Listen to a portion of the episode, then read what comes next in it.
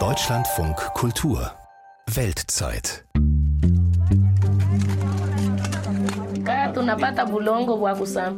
Wir sammeln Dreck. Die Kinder helfen, das durchzusuchen nach dem Metall und es zu sortieren. Es ist kein gutes Leben für Kinder, aber wir haben keine andere Möglichkeit.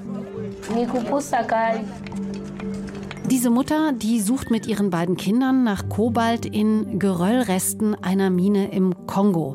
Das ist ein ziemlich prekäres Leben, das sie und ihre Familie dort führt, weil aber Kobalt ja ein wichtiger Bestandteil von Batterien und auch Akkus ist und die Nachfrage derzeit riesig ist und auch permanent steigt, kann diese Frau mit dem Verkauf zumindest ein minimales Einkommen erzielen. Kobalt, das ist ein seltenes und hitzebeständiges Schwermetall, das ja ein wichtiger Bestandteil auch unserer Energiewende ist. Und das interessiert uns heute. Ich bin Katja Bigalke. Herzlich willkommen.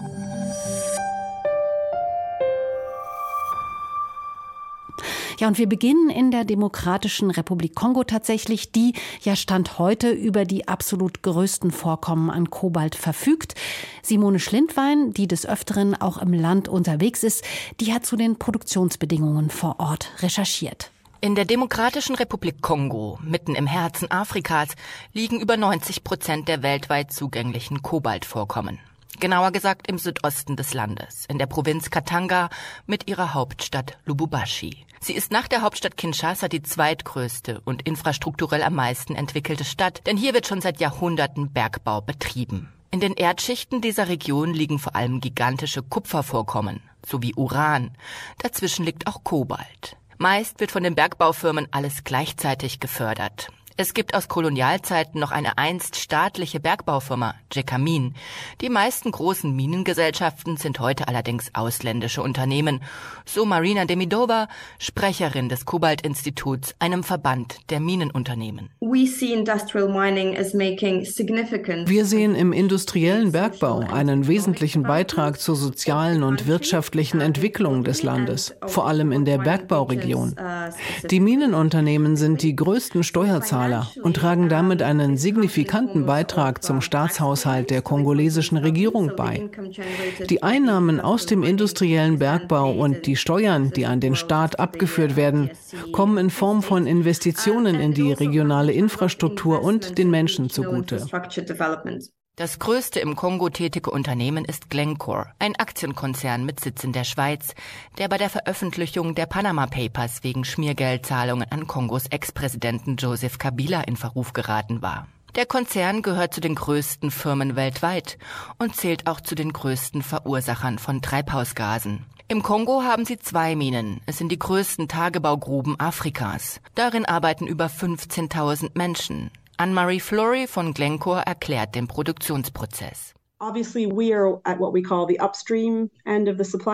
Wir befinden uns am vorgelagerten Ende der Lieferkette. Im Erdinneren gibt es Erzvorkommen, die Kobalt und Kupfer enthalten. An die Erzvorkommen gelangen wir über den Tagebau. Wir sprengen, wir graben das Erz aus, zerkleinern und verarbeiten es. Und wir transportieren es mit Lastwagen, mit Förderbändern, mit Rohren. Das alles geschieht noch innerhalb unseres Sicherheitsbereichs. Und am Ende der Verarbeitung haben wir ein feines Pulver, Kobalthydroxid. Dieses füllen wir in große Industriesäcke ab, die wir verschließen und mit QR-Codes versehen. Wir laden diese Säcke auf Lastwagen und verriegeln sie. Und dann transportieren wir das Material zu den Häfen, über welche es an unsere Kunden gelangt.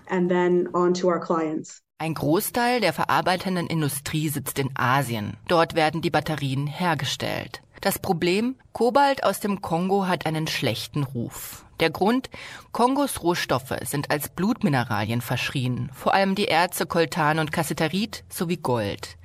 Ihnen hängt das Image an, dass Milizen mit diesen Mineralien handeln und von dem Geld Waffen kaufen. Deswegen haben immer mehr Länder Gesetze erlassen, die die Unternehmen dazu verpflichten, die Einhaltung von Menschenrechtsstandards in ihren Lieferketten zu garantieren. In Deutschland wurde 2021 zum Beispiel das sogenannte Lieferkettengesetz verabschiedet. All dies hat dem Kobaltsektor enorm geschadet. Zu Unrecht, so Michael Kavanagh, langjähriger Kongo-Korrespondent für die Nachrichtenagentur Bloomberg und Experte für dessen komplexen Minensektor. Kongos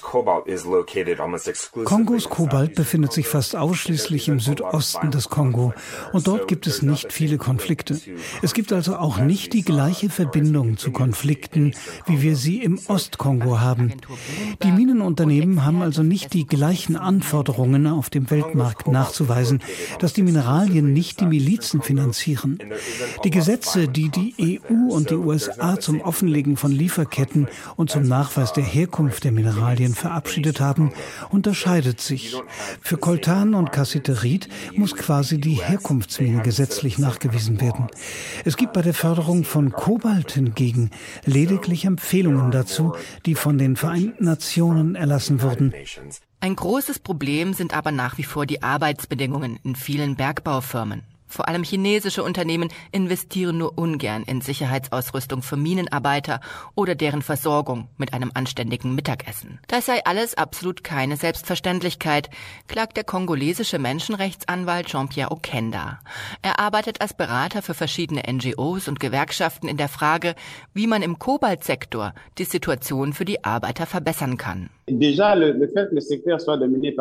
Tatsache, dass der Sektor von chinesischen Firmen dominiert wird, verursacht viele Probleme. Die Gehälter der Minenarbeiter sind absolut nicht angemessen. Die meisten chinesischen Unternehmen lassen kein gewerkschaftliches Engagement zu, um bessere Arbeitsbedingungen einzufordern, denn diese sind sehr, sehr schlecht.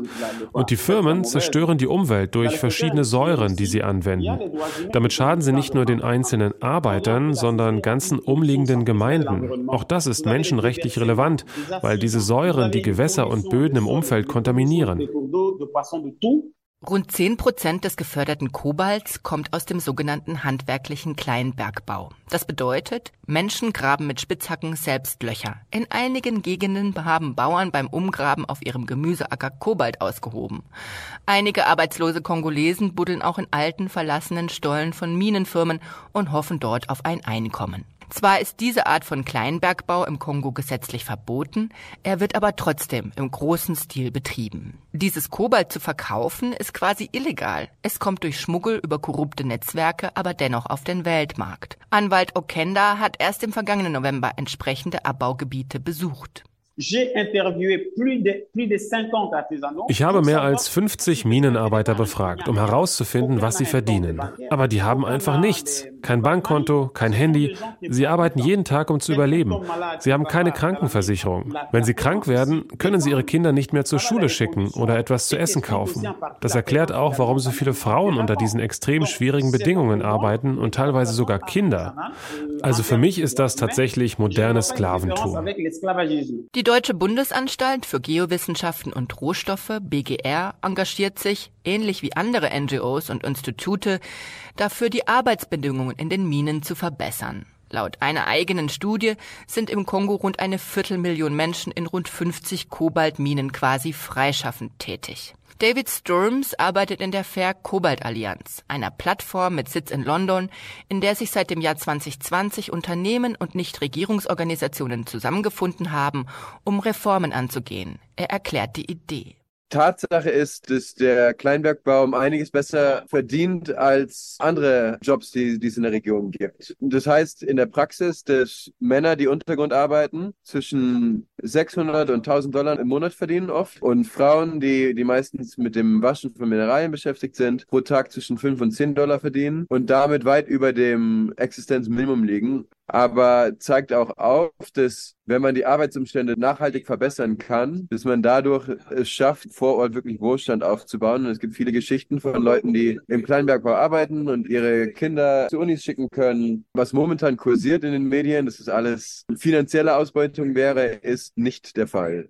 Deswegen setzt man nun auch in diesem Sektor an, die Arbeitsbedingungen zu verbessern. Elektroautohersteller sollen in Zukunft ohne Bedenken auch bei diesen Kleinbergwerksleuten einkaufen können, so die Idee. Frauen, die da arbeiten und Mineralien waschen, können sich jetzt Stiefel ausleihen und damit sich beschützen von den Schwermetallen, die sich im Wasser anreichen. Und, und ähm, normalerweise haben die Ausschläge. Die bezahlen 90 Cent am Tag und am Ende von der, von der Leasingperiode gehört denen das dann. Das ist ein Beispiel. Darüber hinaus haben wir einen größeren Investmentplan anfertigen lassen, wie man für ungefähr vier bis fünf Millionen Dollar tatsächlich die Arbeitsumstände signifikant verbessern kann. Als Non-Profit sind wir damit beschäftigt jetzt, um mögliche Investoren an Bord zu bringen und die davon zu überzeugen, um in die, in die Mine zu investieren. Die marktführenden Unternehmen wie Glencore distanzieren sich ganz offen von diesem Kleinbergwerksbau, denn sie fürchten, dass ihr gefördertes Kobalt auf dem Weltmarkt nicht abgenommen wird. Deswegen kauft Glencore laut eigenen Angaben nicht von diesen Bergwerksleuten ein,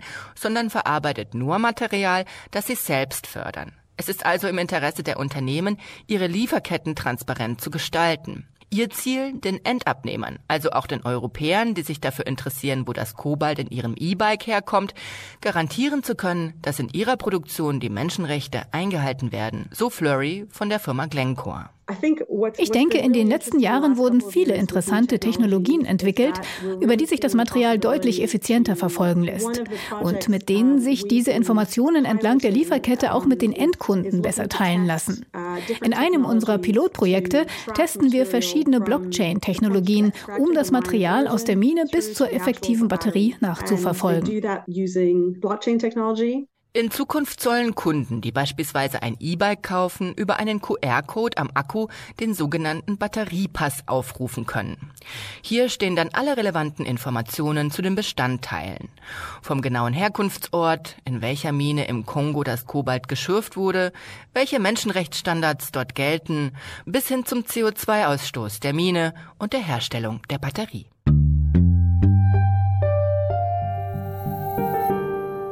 In der Demokratischen Republik Kongo sind Unternehmen also zunehmend darum bemüht, Lieferketten offenzulegen. Und es gibt interessante Ansätze auch, die Arbeitsbedingungen zum Beispiel auch für Kleinbergbauern zu verbessern und Trotzdem ist es für die Europäische Union natürlich immer eine erfreuliche Nachricht, wenn auch in Europa Vorkommen von Rohstoffen entdeckt werden, die bei der Energiewende dringend benötigt werden. In Bezug auf Kobalt ist hier vor allem Finnland interessant. Von den 20 größten Kobaltvorkommen in Europa befinden sich nämlich allein 14 in Finnland. Aber reicht das, um sich damit tatsächlich ein wenig unabhängiger von anderen Abbaugebieten zu machen? Darüber spreche ich jetzt mit unserer Korrespondentin Sophie Donges. Hallo. Hallo. Da gibt es ja also offenbar nicht unbeträchtliche Kobaltvorkommen in Finnland. Aber welche Rolle spielt denn das Land derzeit beim Kobaltabbau im Vergleich zum Beispiel zum Kongo, das ja das Hauptabbaugebiet der Welt ist? Ja, eigentlich in Europa betrachtet spielt Finnland eine entscheidende Rolle und eigentlich auch auf dem Weltmarkt. Man muss es aber ein bisschen einsortieren. Also nach China ist Finnland der zweitgrößte Veredler von Kobalt, aber mit ordentlich Abstand. China besitzt 75 Prozent des Marktanteils, Finnland gerade mal 15 Prozent auf Platz zwei. Und Finnland importiert den meisten Rohstoff, nämlich 90 Prozent, vor allem aus dem Kongo und aus Russland. Das will man aber schon seit Jahren ändern, denn Finnland hat ausreichend Reserven im Boden. Einerseits Kobalt, aber andererseits auch Nickel, Lithium, Graphit zum Beispiel. Also alles wichtige Stoffe bei der Herstellung von Batterien. Und deshalb ist das Ziel am Ende, Selbstversorger zu werden, die Importe deutlich zu reduzieren und stattdessen selber abzubauen. Wo wird denn ähm, Kobalt in Finnland derzeit abgebaut und welches Potenzial gibt es dann noch? Da wurde ja offensichtlich vor einem Jahr erst noch ein großes weiteres Vorkommen entdeckt in Finnland. Ja, vor einem Jahr ungefähr ist in Sotkamo eine Anlage in Betrieb genommen worden. Die liegt etwas südlicher als die Mitte des Landes, wenn man es geografisch mal beschreiben möchte. Ähm, und innerhalb der EU kann man sagen, Finnland ist das Land mit dem größten Kobaltvorkommen. Also 90 Prozent der bekannten Vorkommen in Europa, die sollen hier in der Erde schlummern. Nach Schätzungen des Geologischen Forschungsinstituts dort sollen in den drei finnischen Minen, die jetzt Kobalt schon produzieren, 113.000 Tonnen Reserven liegen und 370 150.000 Tonnen Ressourcen, also sprich Material, aus dem man Kobalt dann noch extrahieren kann. Und laut Experten ist es auch nicht unwahrscheinlich, dass man vieles noch gar nicht weiß, also dass ein erheblicher Teil an Ressourcen in Finnland noch unentdeckt sind. Deshalb, man geht von einem Riesenpotenzial hier aus. Es gibt beispielsweise in Posio im Norden Untersuchungen mit dem Ziel, da auch in den kommenden Jahren neue Minen in Betrieb zu nehmen. Das australisch-finnische Bergbauunternehmen Latitude 66 Cobalt hat in Kusamo Kobalt gefunden. Das soll wiederum das viertgrößte Vorkommen in Europa sein. Ist aber auch manchmal gar nicht so leicht, dann äh, mit diesen Funden umzugehen. Für die einen ist es nämlich eine sehr, sehr gute Nachricht, aber in diesem Ort zum Beispiel ist es so, dass der Bürgermeister eigentlich gar nicht möchte, dass ein Abbau dort stattfindet, weil er Angst hat um die Touristen, die dann vielleicht nicht mehr kommen, die sich dann vielleicht vor den Umweltverschmutzungen fürchten, die bei so einem Abbau ja auch entstehen können. Sie haben es eben schon gesagt, wo Finnland jetzt schon eine sehr, sehr wichtige Rolle spielt, ist bei der Produktion. Das heißt einerseits der weltweiten Förderung, aber auch der Weiterverarbeitung von Kobalt. Was bedeutet das denn und wie kam das dazu, dass Finnland in diesem Bereich so eine wichtige Rolle spielt? Naja, Finnland hat zum einen eine sehr lange Tradition in der Bergbauindustrie. Ähm, es sind hier über die vielen Jahre erfolgreiche Unternehmen entstanden und vor allem hat man sich auch eine beträchtliche Forschungskompetenz aufgebaut. Also das Geologische Forschungszentrum und auch das Strahlenschutzzentrum zum Beispiel, die genießen in der Bergbaubranche international einen richtig guten Ruf. Und deshalb hat Kobalt aus Finnland auch so eine Art, sage ich mal, indirektes Gütesiegel. Das sagen zumindest die Produzenten, ähm, weil es eben ein Land mit viel Fachwissen ist. Und auch politisch gesehen ist dieses Thema Batterieproduktion schon lange gefördert worden. Also man hat dort erkannt, finnische Minen, das sind Geschäftschancen für das Land äh, und hat versucht, diese Industrie noch mal richtig zu pushen. Das finnische Wirtschaftsministerium hat vor einigen Jahren ein Programm gestartet, das nennt sich Batteries from Finland, um noch mal so ein Kompetenzcluster in dem Land aufzubauen und weiter zu stärken. Und man muss sagen, die Nachfrage ist ja auf der anderen Seite auch enorm enorm hoch, weil zuverlässige Lieferanten aus Europa, die sind natürlich auch attraktiv, wenn man daran denkt, dass Europa perspektivisch ja auch unabhängiger werden möchte. Und die Logistik ist natürlich auch ein bisschen effizienter, wenn man da investiert. Das weiß auch die finnische Regierung, weil die Wege sind ja auch dann deutlich kürzer. Man muss nicht erst irgendwie vom anderen Ende der Welt importieren. Und wie muss man sich dann vor Ort diesen Industriezweig vorstellen? Also zum einen arbeiten die finnischen Firmen dann zum Beispiel direkt im Kongo, aber auch in Finnland selbst? Und welche Rolle spielt die Kobaltproduktion insgesamt für den Wirtschaftsstandort Finnland? Ja, diese Strategie jetzt zu sagen, wir wollen nicht nur verarbeiten, sondern wir wollen hier eigentlich sozusagen die Industrie komplett bei uns im Land lassen, also vom Abbau bis hin zum Endprodukt. Das scheint vor allem auch Unternehmen tatsächlich sehr attraktiv zu sein. Ähm, Latitude 66 Cobalt, die haben wir eben schon kurz angesprochen, die setzen, besitzen ein sehr, sehr großes Explorationsgebiet in Finnland und setzen da viel Hoffnung rein, auch wenn man noch am Anfang steht. Und äh, Thomas Heuer, der Geschäftsführer, hat neulich neulich dem schwedischen Radio das mal so beschrieben, wie er sich die Zukunft vorstellt. Wir investieren mycket pengar till wir investieren viel Geld, um die Kapazitäten zu erhöhen, aber eigentlich importieren wir aus Russland und dem Kongo. Wenn wir selbst abbauen, bleibt der Rohstoff in Finnland und wir sparen uns die Logistik. Es ist viel effektiver und umweltfreundlicher, wenn man an den Transport denkt. Also es gibt von Seiten der Wirtschaft ein Interesse, ähm, diesen Zweig zu stärken, aber auch von Seiten der Politik. Und deshalb kann man sagen, der Batteriemarkt insgesamt, der hat sich zu einem starken Wachstumsmarkt in Finnland entwickelt ähm, und wird von der Regierung, ich habe es ja eben auch schon angesprochen, mit mehreren hundert Millionen Euro gefördert.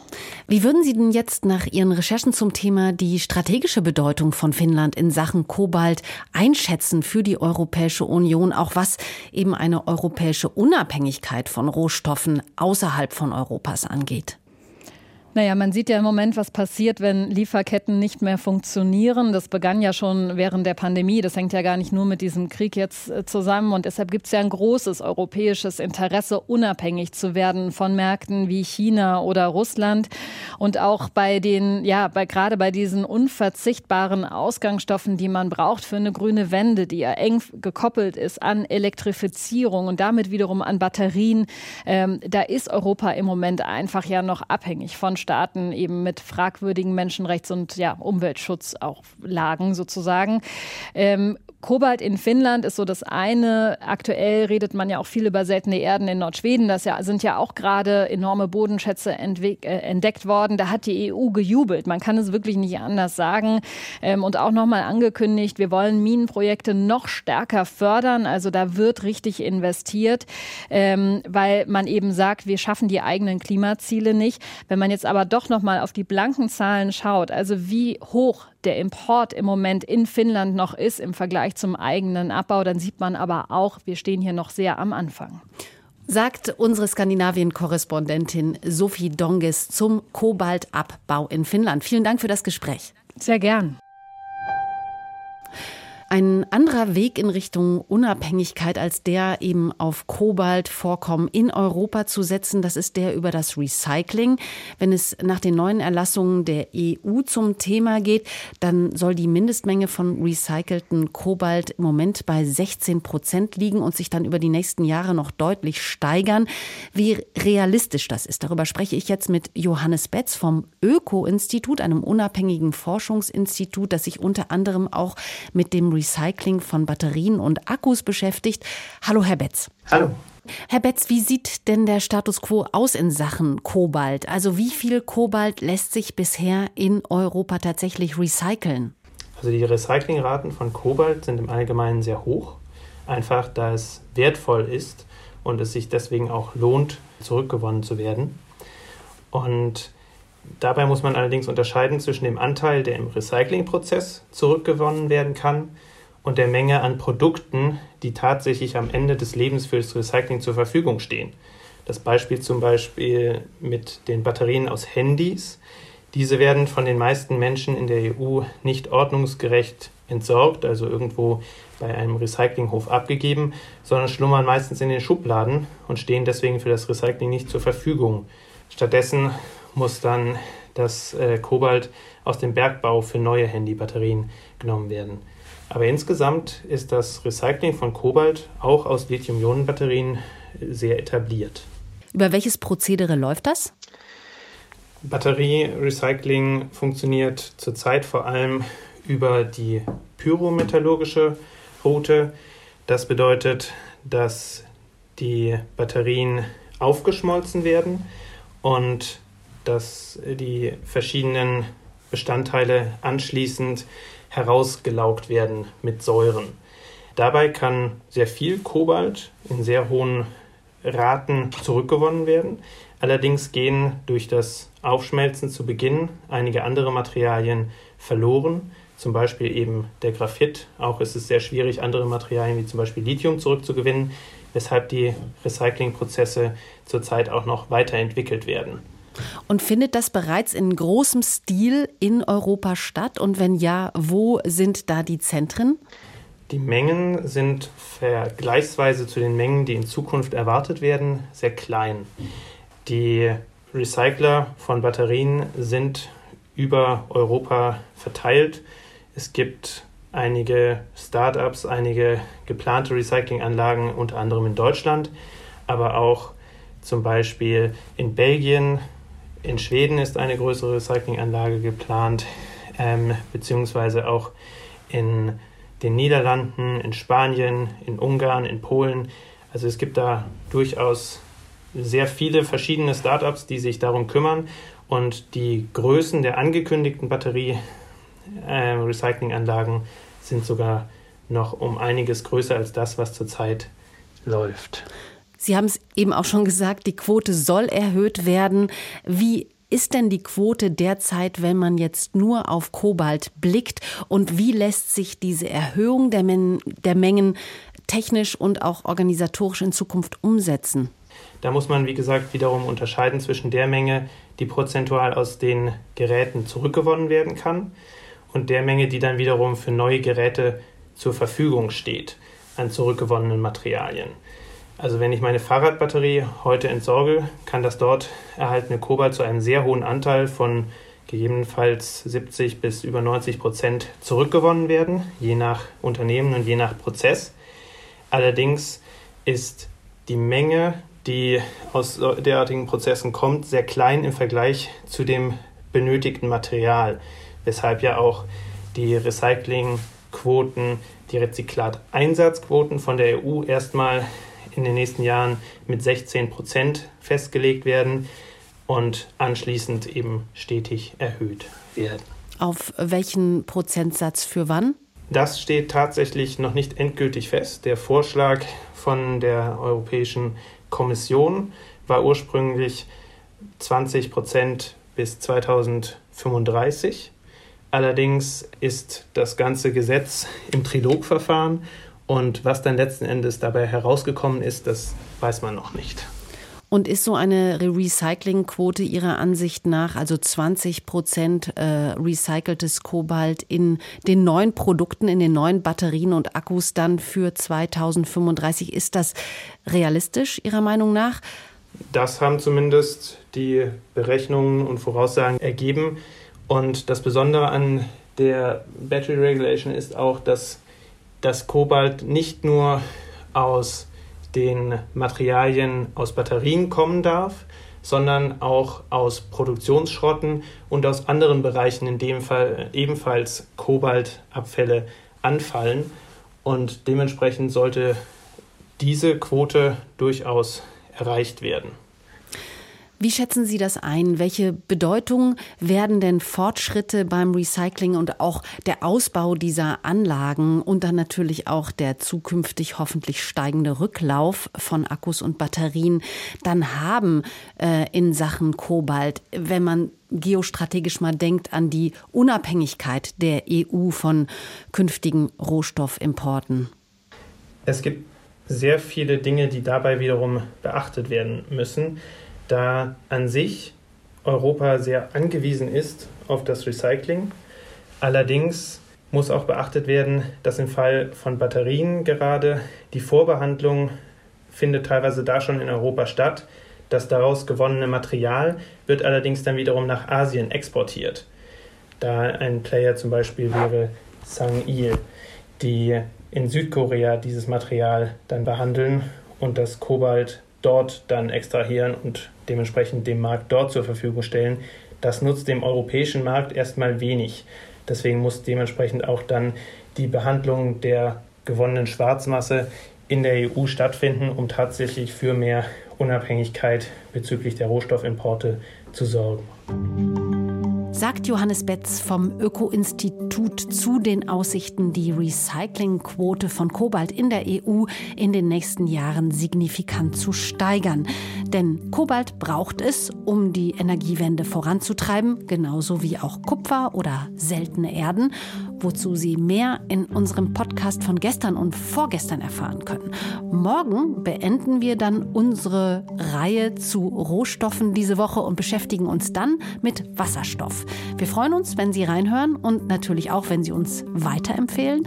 Ich bin Katja Bigalke und ich bedanke mich für Ihr Interesse. Tschüss und machen Sie es gut.